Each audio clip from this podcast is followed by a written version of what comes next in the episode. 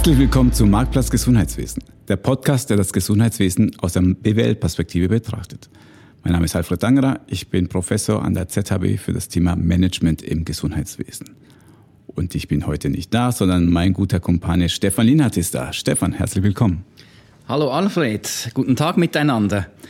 Ähm, ich weiß nicht, wie es dir geht, Alfred, aber ich freue mich extrem auf heute, weil es äh, um ein Thema geht, in dem ich ehrlich gesagt noch nicht so ähm, viel Know-how habe. Ich werde also heute selber viel lernen. Was ich aber weiß, ist, dass es ein Thema ist, wo die Betroffenen, insbesondere Startups, stark darunter leiden. Das kann ich mir gut vorstellen, dass deine Startups zu dir kommen und sagen, Hilfe. Ja, ich brauche Unterstützung beim Thema MedTech-Produkte, ihre Regulierung, ihre Zulassung. Wie komplex ist denn das? Das wollen wir heute natürlich erfahren von unserer Gästin. Und heute haben wir eine Expertin auf dem Gebiet, nämlich Frau Nila Piarele. Sie ist Mitbegründerin von Effectum Medical, ein Unternehmen, das unterwegs ist im Bereich Marktzulassung. Wie kann man das Ganze effizient, schnell realisieren? Herzlich willkommen, Nila. Vielen Dank. Nila, du hast ja eine Ausbildung als Biochemikerin gemacht, hast einen Master in Biotech Management, MBM, haben wir noch nie gehört, sehr spannend, ja, und hast in verschiedensten Managementfunktionen Life Science gearbeitet. Was sollte man noch zu dir wissen? Drei Fakten bitte. Ja, ich bin leidenschaftliche Startup-Gründerin und Unterstützerin. Ich liebe Startups. Mich hat Innovation schon immer fasziniert. Ich bin eben Mitgründerin von Effector Medical. Ich habe zwei Kinder und bin deswegen auch immer in dem Thema unterwegs, wie vereinbart man Familie und Geschäft. Und ich interessiere mich sehr für Naturschutzthemen und bin auch Co-Präsidentin von einem Pilzverein. Pilzverein, das ist so super spannend. Aber schon essbare Pilze. Da geht es darum, dass man in den Wald geht und essbare Pilze findet oder ganz andere Pilze? Alles. also Pilze, die man einfach mikroskopiert oder auch einfach bestimmt. Genau, also alle Sorten von Pilzen. Aber natürlich geht es auch vielen Leuten vor allem um die essbaren Pilze, das ist korrekt. Ja, weil wenn mir eine Biochemikerin erzählt, guck mal, das ist ein spannender Pilz, ja, da werde ich ein bisschen nervös. Warum findet ihr spannend? Weil er lecker schmeckt oder weil er tolle chemische Zusammensetzung hat? Nun gut. Aber die Brücke müssen wir schon noch schlagen vom Biochemie. Ja, das stelle ich mir vor, man ist viel im Labor zu im Startup-Bereich, Startups coachen. Und wie schaffe ich meine MedTech-Produkte in den Markt zu bringen? Wie schlagen wir diese Brücke?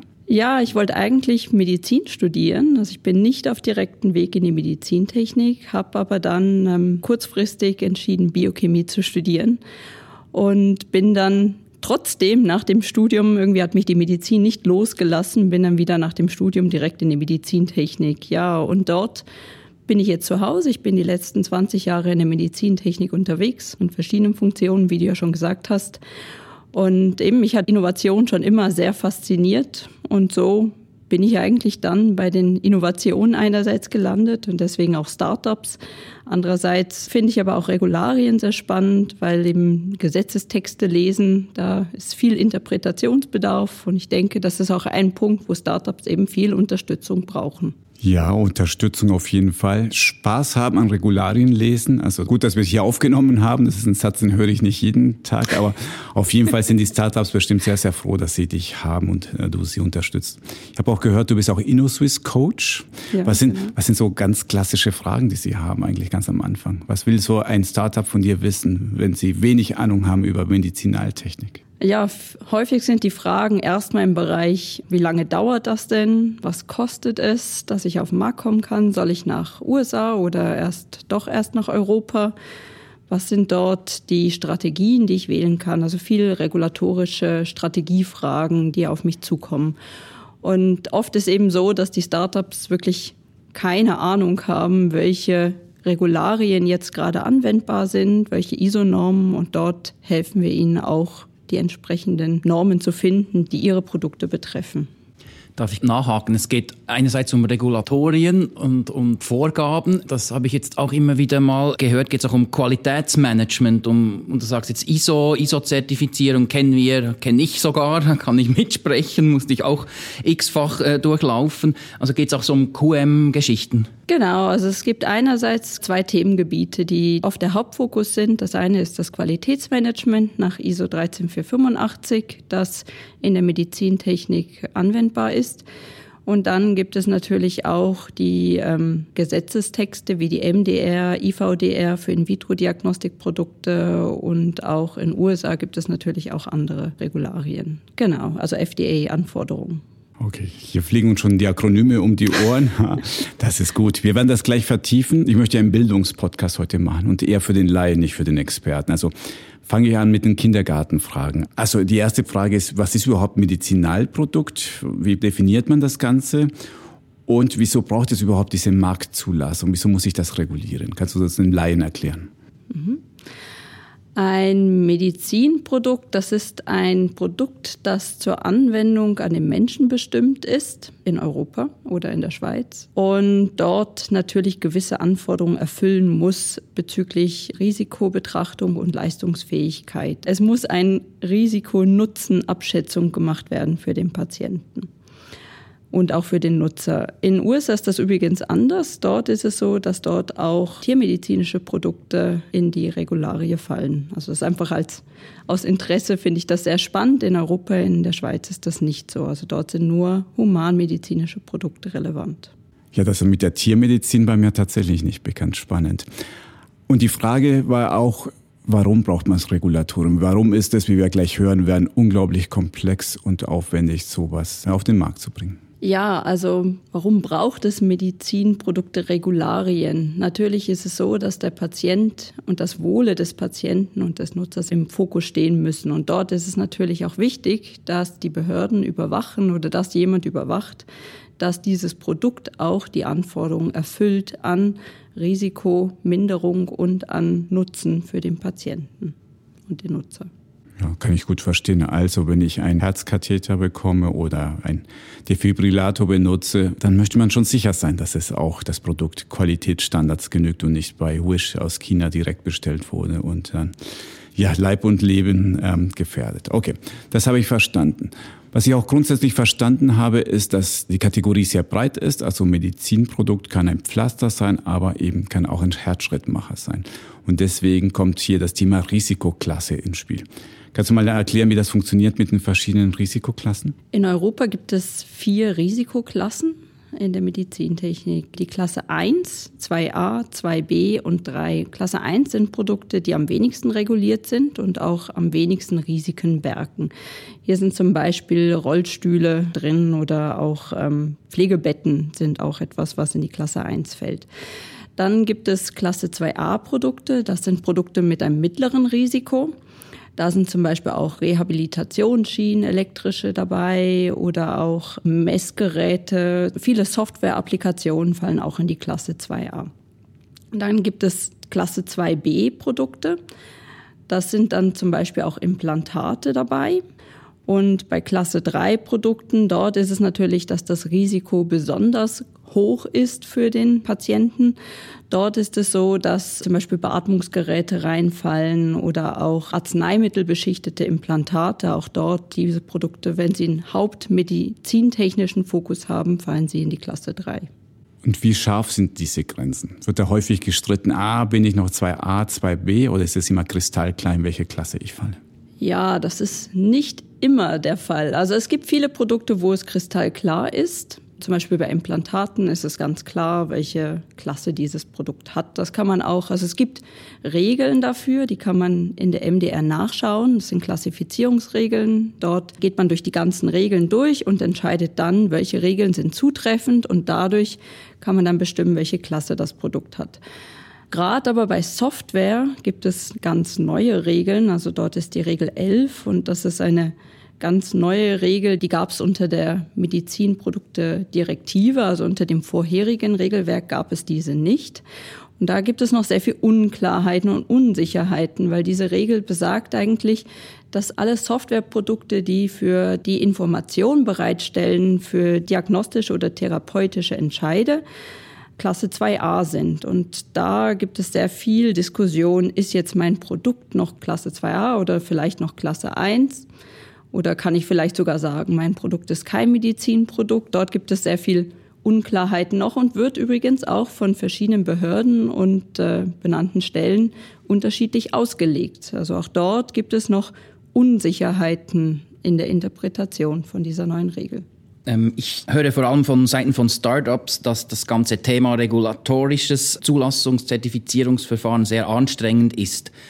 Man muss sich einlesen und ist, je nachdem, was man entwickelt, einem sehr langen Zulassungsprozess ausgesetzt. Kannst du das auch unseren Hörern mal erklären? Was bedeutet das? Wie sieht diese Journey zum Markteintritt dann aus?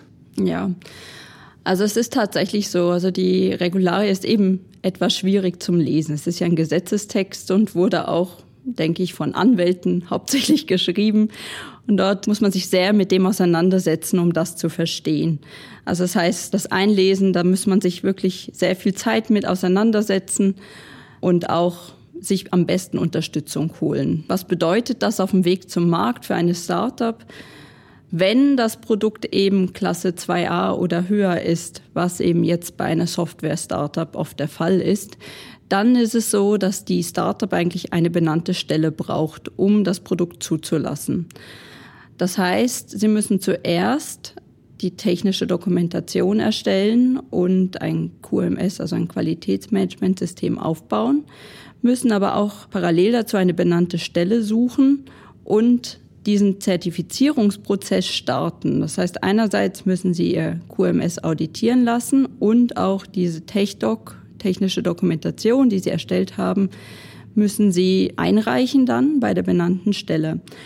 Und das kann dann sehr langwierig sein. Also nur schon diese ganze Dokumentation für die Entwicklung, da muss man auch schon sehr viel Zeit einrechnen. Also für eine Software sicher mal sechs bis zwölf Monate. Und dann diese Einreichung bei der benannten Stelle dauert dann nochmal zwischen neun und 18 Monate. Also das heißt, die benannte Stelle, die sind zurzeit total überbelastet aufgrund der vielen Produkte, die sie neu zulassen müssen. Und dort ist es so, dass man sehr lange Wartezeiten hat. Das heißt, es gibt dann immer zwei, mindestens ein bis zwei Review Loops und das dauert einfach. Und das ist etwas, was Startups am Anfang auch oft unterschätzen und was Investoren nicht verstehen, dass eben dieser Prozess sehr lange dauern kann. Okay, und das ist wahrscheinlich das, was ich dann höre, dass dort vielen die Luft ausgeht, dass das ja. Geld plötzlich, also auch sehr schade, weil viele ja dann eigentlich spannende Lösungen haben, aber die haben einfach nicht den Schnauf, wie man so schön sagt, oder das Geld falsch geplant, um dann wirklich zu überleben auch. Siehst du das auch, dass da viele Startups eben hops gehen, wie man so sagt, umgangssprachlich? Ja, oder zumindest, dass die Startups sehr leiden. Also, weil eben diese 18 Monate, die es dauern kann, da ist es halt wirklich so, dass das ja an die Substanz geht bei einer Startup. Das ist eine Zeit, wo sie eigentlich nichts machen können und nur Ausgaben haben, weil sie können ja das Produkt noch nicht in Verkehr bringen. Und dort heißt es auch, deswegen lohnt es sich auch Alternativen, sich zu überlegen, was gibt es für alternative Möglichkeiten, dieses Produkt früher auf den Markt zu bringen.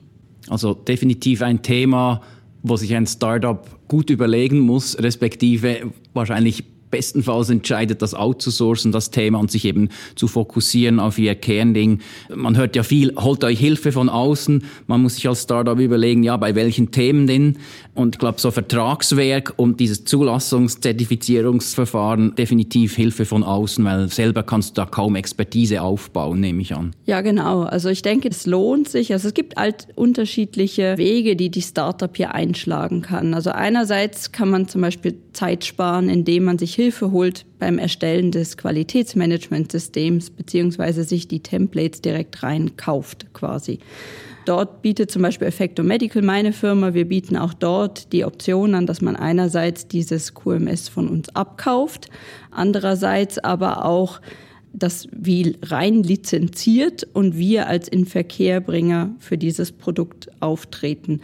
Dort ist es eben so, dass dann auch viel Zeit gespart werden kann, weil das bedeutet nämlich, wenn das Produkt schon in unseren Scope fällt, dann ist diese lange Wartefrist bei der benannten Stelle wird dadurch sehr deutlich verkürzt. Also von diesen 18 Monaten kann man die mindestens um sechs Monate kürzen, wenn nicht sogar mehr.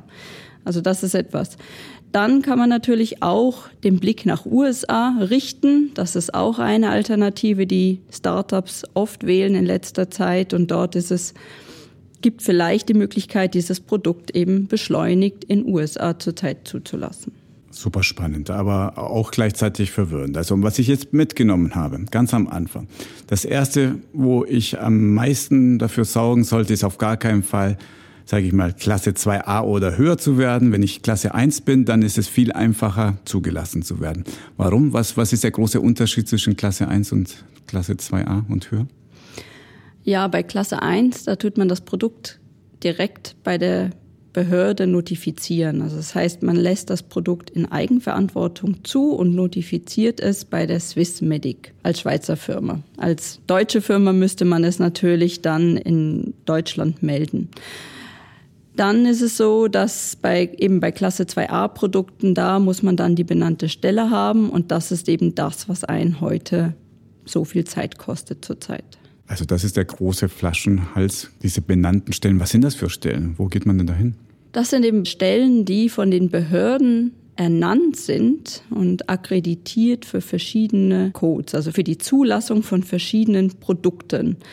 Und da gibt es in Europa, ich glaube, um die 50 Stellen im Moment, die Produkte zulassen können unter der neuen Regularie.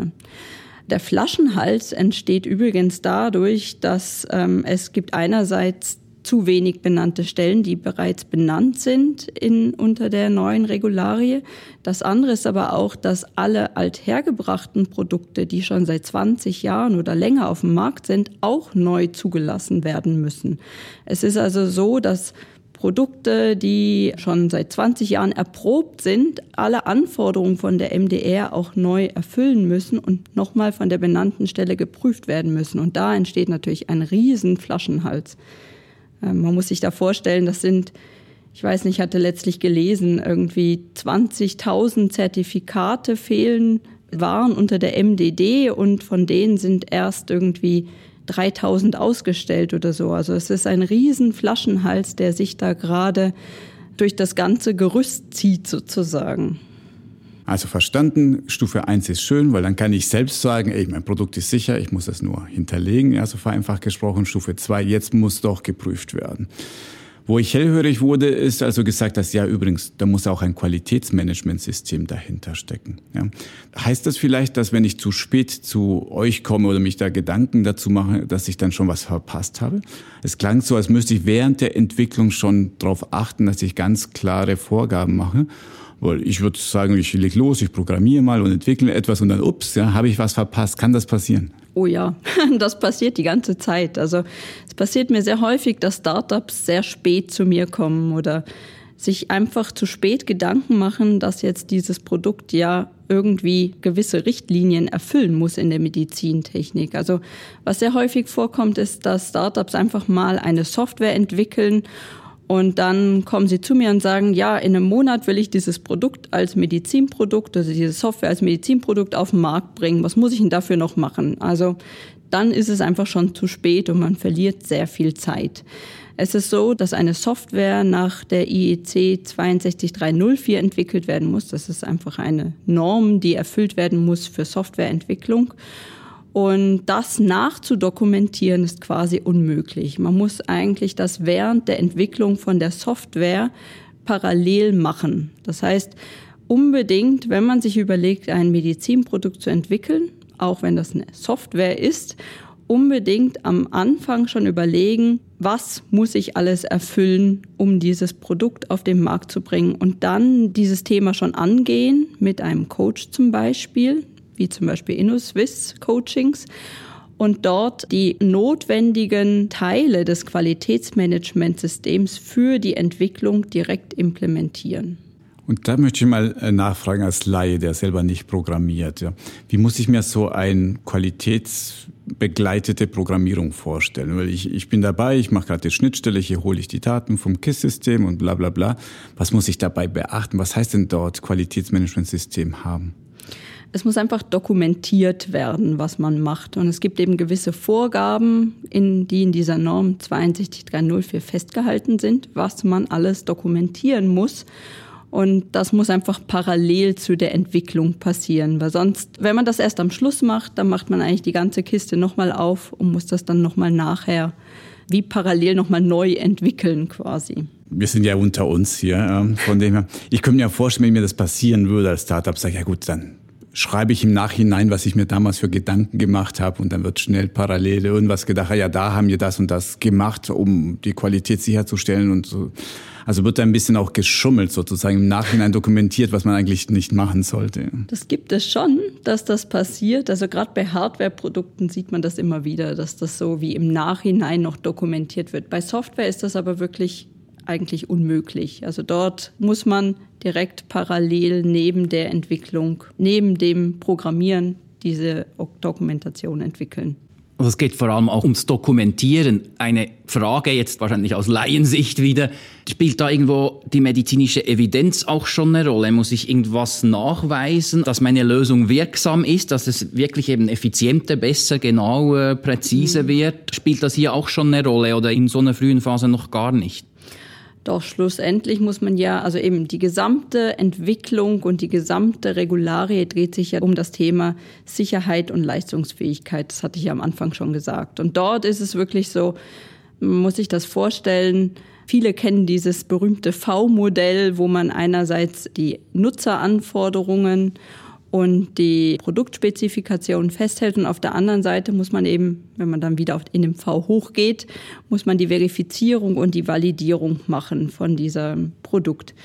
Und wenn der Input natürlich schlecht ist, kann man natürlich auch die Verifizierung, Validierung nicht richtig machen. Bei Software ist, sind das dann eben die Unit-Tests, System-Tests und so weiter, also die ganzen Tests, die man für diese Entwicklung machen muss.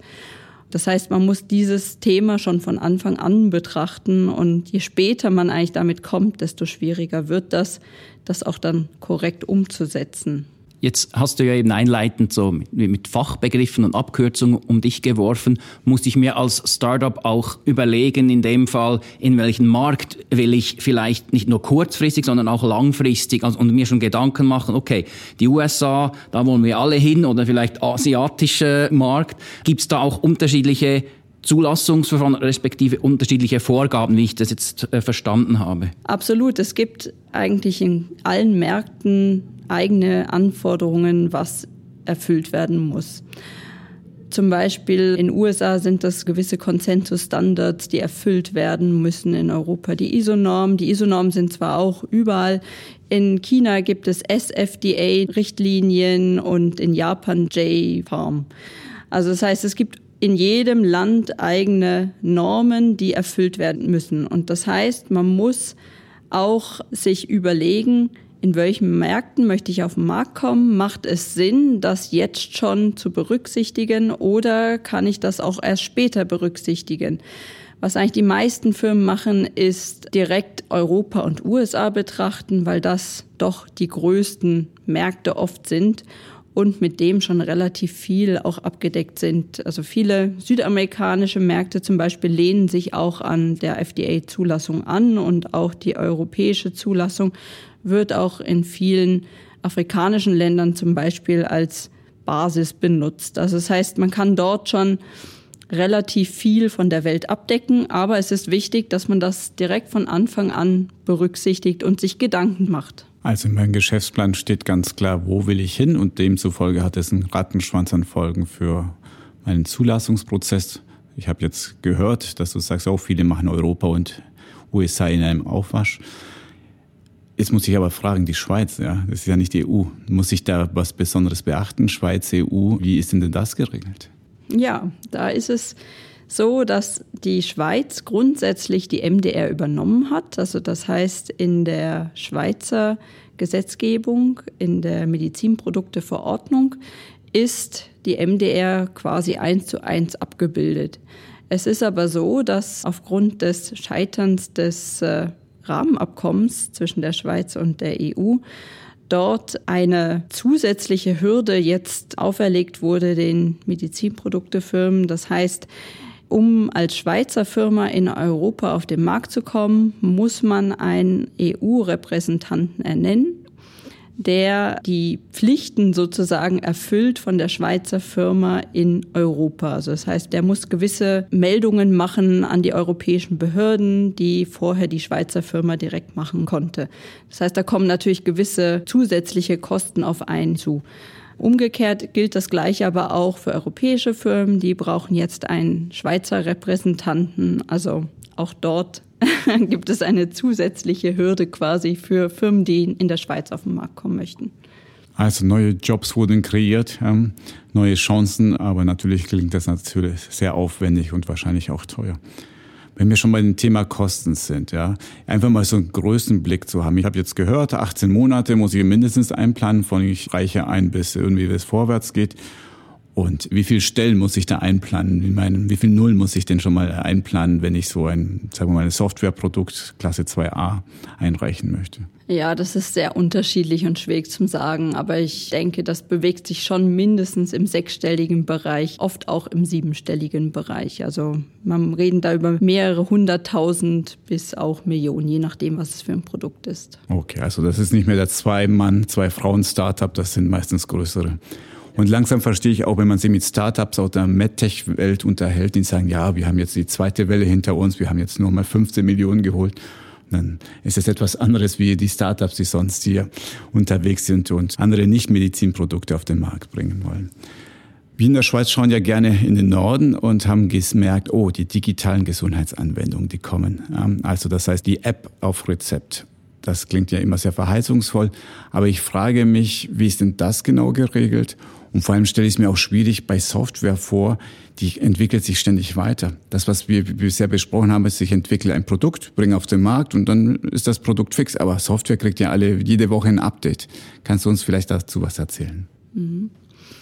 Ja, genau, das ist eben eine dieser Hauptherausforderungen bei Software. Also Einerseits eben muss man jetzt betrachten unter der neuen Regularie, wie ich schon gesagt hatte, dass Softwareanwendungen ja oft Klasse 2a sind. Das heißt, das muss man sicher schon mal berücksichtigen. Das heißt, wenn man eben dieses Produkt einmal entwickelt hat und bei der benannten Stelle eingereicht hat, dann sind auch Änderungen nicht mehr einfach so möglich. Also das heißt, man muss eine Änderungsmeldung bei jeder größeren Änderung. Also Software, Bugfixes sind grundsätzlich möglich. Aber wenn man jetzt zum Beispiel diese Software weiterentwickelt, dann muss man eine Änderungsmeldung an die benannte Stelle machen und die muss das erst freigeben, bevor man das dann am Schluss eigentlich umsetzen kann. Also das heißt, das ist ein Prozess, der etwas dauert. Also wenn ich ein neues Feature einbaue, dann muss ich das schon wieder bei dieser Stelle einreichen. Muss ich dann wieder 18 Monate warten oder dauert das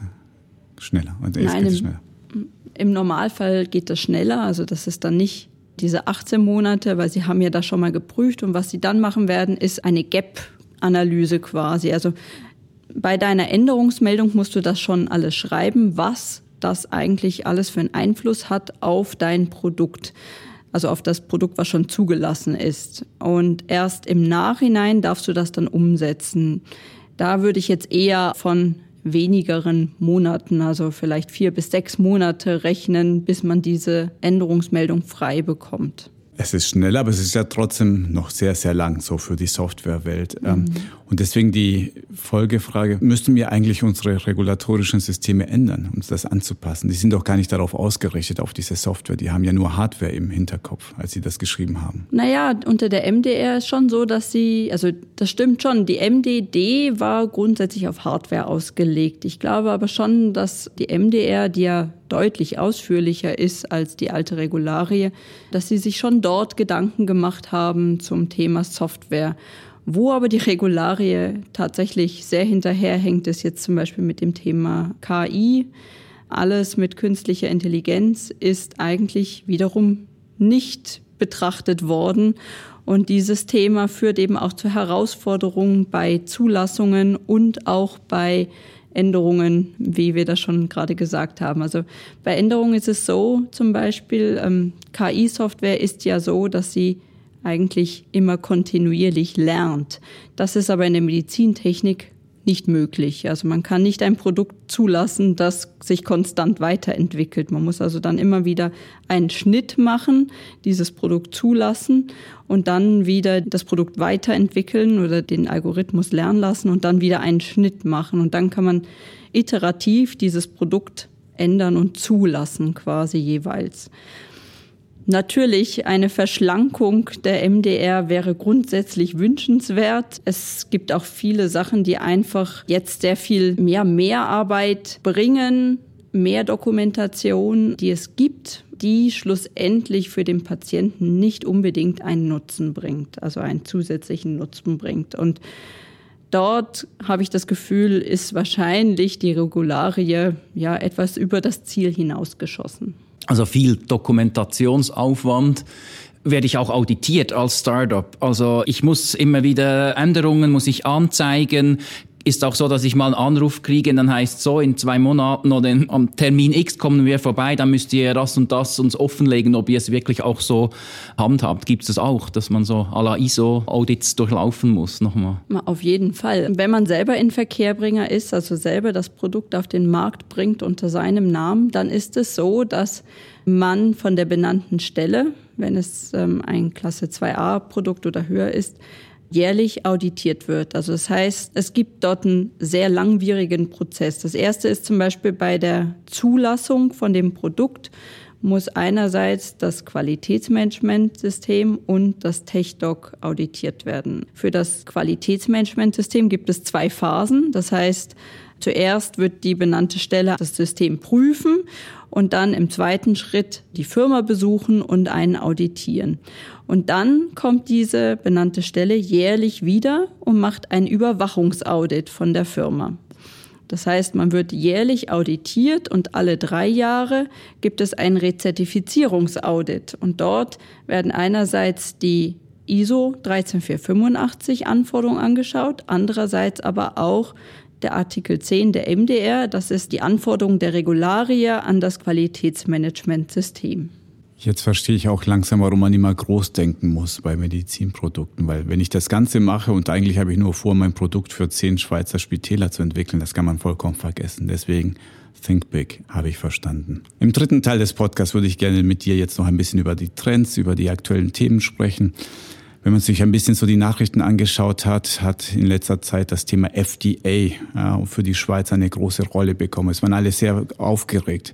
Kannst du mir erklären, was ist überhaupt die FDA und was ist diese Aufregung? Ja, die FDA ist die Zulassungsbehörde ähm, unter anderem auch für Medizinprodukte in Amerika. Dort ist es so, dass verkündet wurde, letztes Jahr im Dezember gab es einen parlamentarischen Entscheid oder einen parlamentarischen Vorstoß, dass ähm, in der Schweiz zukünftig FDA-Zulassungen anerkannt werden sollen. Und dies wurde vom Parlament an den Bundesrat überwiesen zur weiteren Durchführung. Jetzt ist also das Ziel, dass in der Schweiz in Zukunft FDA-Zulassungen anerkannt werden. Das wäre natürlich ein großer Schritt für die Schweiz und auch für Startups sehr förderlich, weil man damit eben mit einer amerikanischen Zulassung, wo ich vorhin schon gesagt hatte, dass sie oft speditiver ist, als im Moment in Europa ein Produkt zuzulassen, kann man dann das Produkt auch in der Schweiz in Verkehr bringen. Ich gehe aber davon aus, dass das noch anderthalb bis zwei Jahre dauert, bis das überhaupt umgesetzt wird in der Schweiz. Also es gibt noch keinen Zeitplan dafür. Von dem her warten wir auch noch auf weitere Informationen. Ich gebe dir mal Macht. Du bist jetzt die oberste Verantwortliche für das Thema. Wir machen jetzt MDR hoch zwei. Wir machen die nächste Richtung, äh, die nächste Änderung unserer Regulatoren. Was müsste sich ändern? Was, was würdest du machen, um das vorhin hast du gesagt zu entschlacken? Was ist sehr mühsam? Was könnte man dort anpassen?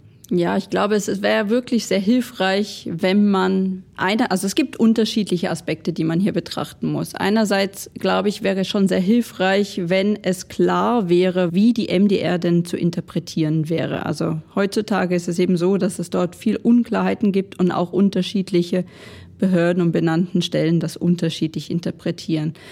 Andererseits glaube ich aber auch eben, dass es obwohl es sehr gut ist natürlich und wichtig, dass man eine Regularie hat, die die Patienten schützt, diese Umsetzung nicht in einfach mehr Papier endet. Also es darf nicht einfach nur mehr Papier gehen, sondern es sollte zum Wohle des Patienten sein. Das heißt, man sollte sich auf die Themen konzentrieren, die wirklich auch einen Benefit bringen für den Nutzer. Also auf die Themen Risikobetrachtung und auch die ähm, Leistungsfähigkeit des Produkts. Also Sicherheit und Leistungsfähigkeit, das sind ja eben die zentralen Elemente, die eigentlich auch im Fokus stehen, aber zu wenig jetzt in der Dokumentation eigentlich umgesetzt wurden. Im Moment ist die MDR sind die Anforderungen an die technischen Dokumentationen oft auch eine Art Papiertiger. Und ich glaube, das Problem ist auch ein bisschen, dass viele Leute, also dass die benannten Stellen auch hier, die mussten sehr schnell wachsen, die benannten Stellen, und haben halt dort auch sehr viele Leute einstellen müssen, die auch noch wenig Erfahrung haben in den Bereichen.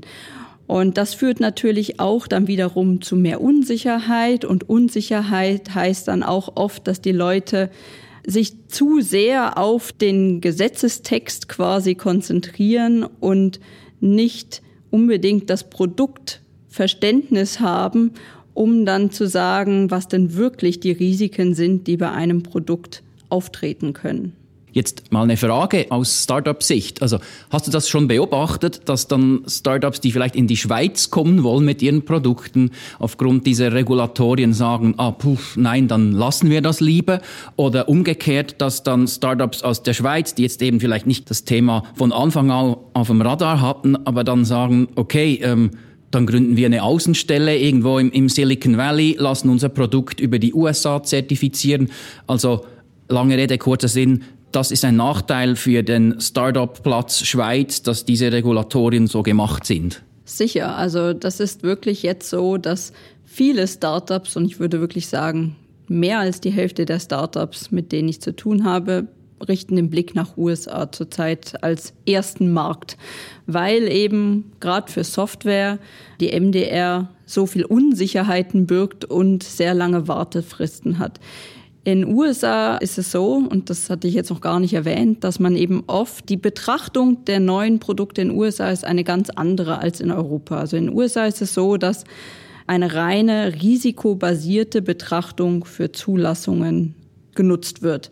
Das heißt, Produkte, die auf einem bestehenden Produkt beruhen oder vergleichbar sind mit einem bestehenden Produkt, das bereits auf dem Markt ist, können vereinfacht zugelassen werden mittels einem 510K-Prozess heißt der. Das ist eine Art beschleunigte Zulassung und das dauert im Schnitt 90 Tage, die Prüfung von dieser technischen Dokumentation für die Marktzulassung in USA. Wenn dieser Weg natürlich möglich ist, dann kann man innerhalb weniger Monate in USA auf den Markt kommen, was in Europa ja eben derzeit nicht möglich ist. Und dort sehe ich wirklich häufig jetzt, dass Schweizer Startups auch den Sprung nach USA wagen, wenn sie die Möglichkeit haben. Es sind aber natürlich auch andere Sachen, die man sich dort überlegen muss. Also es ist natürlich ja nicht, man darf nicht nur die regulatorische Seite betrachten, sondern dort kommen natürlich auch noch klinische Strategie rein, die ganzen Reimbursement-Strategien und auch Marktstrategien, die man natürlich auch noch betrachten muss. Also man muss sicher sein, dass USA ein geeigneter Markt ist, weil ein Produktlaunch auf so einem großen Markt ist natürlich auch mit deutlich mehr Kosten verbunden als in einem Schweizer Markt zum Beispiel. Aus dem Grund, vielleicht noch ergänzend, denke ich, dass es eben auch sehr von Vorteil ist für Schweizer Startups, wenn dann die amerikanische Marktzulassung in der Schweiz nutzbar wäre, dann könnten eben Startups sozusagen in USA das Produkt zulassen und dann direkt in der Schweiz auf den Markt kommen. Das wäre natürlich sehr ein schönes Szenario für viele Startups, weil der Heimmarkt natürlich ja für viele auch schon auch der Wunschmarkt ist. Mein alter Doktorvater würde sagen, I'm confused, but on a higher level. Ja? Also ich glaube, ich habe das grundsätzlich verstanden, die Tücken der Regulatorien. Was wären denn jetzt Empfehlungen? Jetzt bin ich tatsächlich ein Startup und ich bin unterwegs und bin mir noch nicht ganz sicher, ob meine kleine Software tatsächlich vielleicht doch Empfehlungen gibt und doch 2a wird. Was soll ich tun? Was empfiehlst du mir? Also ich empfehle dir wirklich, dass du die Strategie am Anfang anschaust. Also Planung ist alles, würde ich sagen. Und hier ist es wichtig, dass du wirklich von Anfang an dir überlegst, in welchen Märkten möchte ich auf den Markt kommen, möchte ich mein Produkt als Medizintechnikprodukt zulassen oder kann es vielleicht im ersten Schritt auch einfach kein Medizintechnikprodukt sein. Das ist bei vielen Softwareprodukten möglich, dass man erst ein nicht medizinisches Produkt auf den Markt bringt und dann ein medizinisches Produkt. Also unbedingt gut planen. Das ist mal so der erste Schritt und auch die ganzen, eben auch das Thema Reimbursement, Klinik und so weiter anschauen, alles, was dort betrifft. Hier ist sicher sehr wichtig, dass man sich Hilfe von außen holt. Also da würde ich wirklich sehr empfehlen, dass man sich einen Coach holt oder eben mit einer Firma wie Effecto Medical zusammenarbeitet und hier sich Unterstützung holt. Dann denke ich, ist auch wichtig, dass man möglichst viel mit den zukünftigen Kunden redet, weil ähm, man verliert eben auch sehr viel Zeit, wenn man das eben erst viel später betrachtet. Also dort würde ich auch sagen, schau dir das wirklich am Anfang direkt an und nicht einfach nur im stillen Kämmerlein etwas entwickeln, sondern möglichst viel Information am Anfang sammeln. Es geht alles in diese Planungsphase hinein, die man machen muss. Also ich nehme mit, gut planen, frühzeitig mit Expertin reden. Das hilft auf jeden Fall. Der Schluss der Sendung ist bei uns immer eine steile These. Welche steile These hast du uns mitgebracht? Ja, im internationalen Vergleich hat sich Europa durch die MDR quasi ins Abseits bewegt. Der Grund ist eben diese langen Wartefristen, die zurzeit da sind bei den benannten Stellen und auch die vielen Unklarheiten diesbezüglich bezüglich der Zulassung gerade von Softwareprodukten und Produkten mit KI.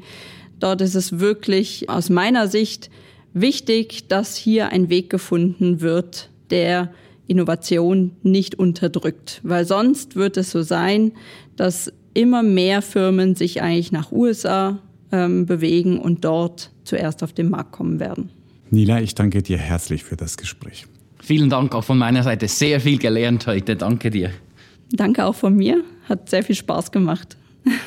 Das war unsere Folge vom Marktplatz Gesundheitswesen.